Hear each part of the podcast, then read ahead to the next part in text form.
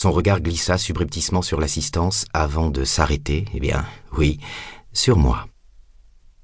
L'espace d'une seconde, il parut me jauger, puis décida que je n'étais pas digne d'intérêt. Pourquoi Nathalie avait-elle renoué avec lui? La demoiselle d'honneur était sa sœur, Julie. Elle se tenait sur l'estrade, un bouquet dans les mains et un sourire éteint, mécanique aux lèvres. Nous ne nous étions jamais rencontrés, mais j'avais vu des photos et les avais entendus parler au téléphone. Julie aussi semblait frappée de stupeur. Je cherchais ses yeux, mais elle regardait obstinément dans le vague. Me tournant vers Nathalie, j'eus l'impression qu'une série d'explosions se déclenchait dans ma poitrine. Bang, bang, bang.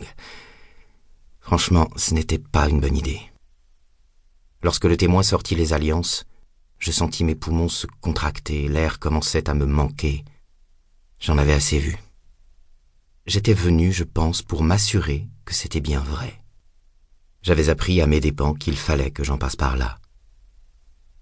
Mon père était mort d'un infarctus massif quand j'avais 18 ans. Il n'avait jamais eu de problème cardiaque et dans l'ensemble se portait plutôt bien. Je me revois dans la salle d'attente. Le médecin m'appelle dans son bureau et m'annonce la terrible nouvelle. Sur ce, on me demande, à l'hôpital puis dans la maison funéraire, si je veux voir son corps. Je refuse. Je n'avais sans doute pas envie de garder cette image de lui, gisant sur un chariot ou dans un cercueil. Je voulais me souvenir de lui tel que je l'avais connu. Mais les mois passant, j'eus de plus en plus de mal à me faire à l'idée de sa mort. Lui si dynamique, si vivant.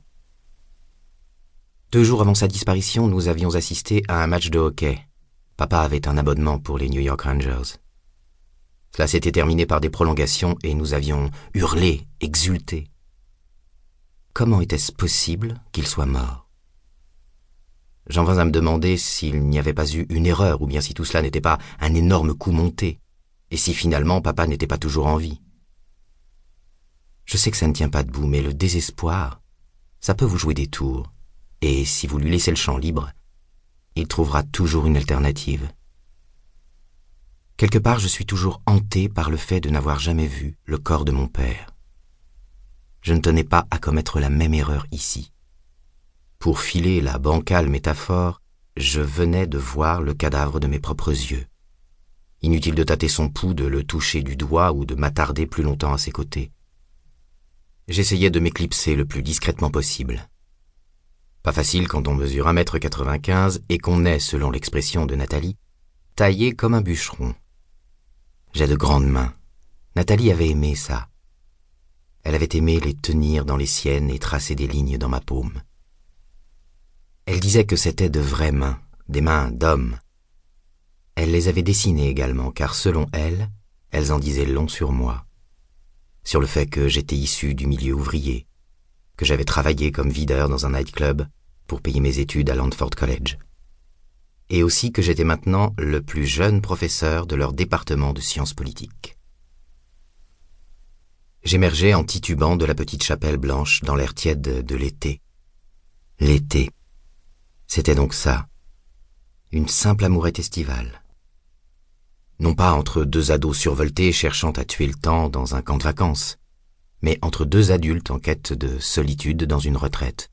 Elle pour peindre, moi pour rédiger ma thèse de doctorat.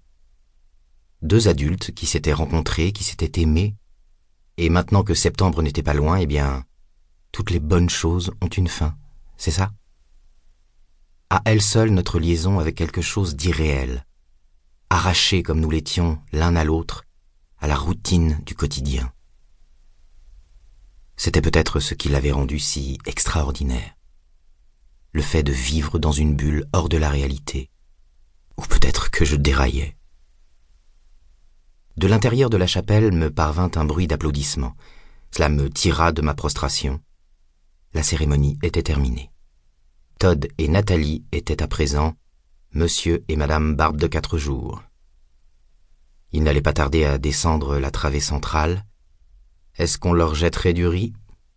Todd n'apprécierait sûrement pas. Ça risquait de le décoiffer et de se coincer entre ses poils. Je contournai la chapelle blanche juste au moment où ses portes s'ouvraient à la volée.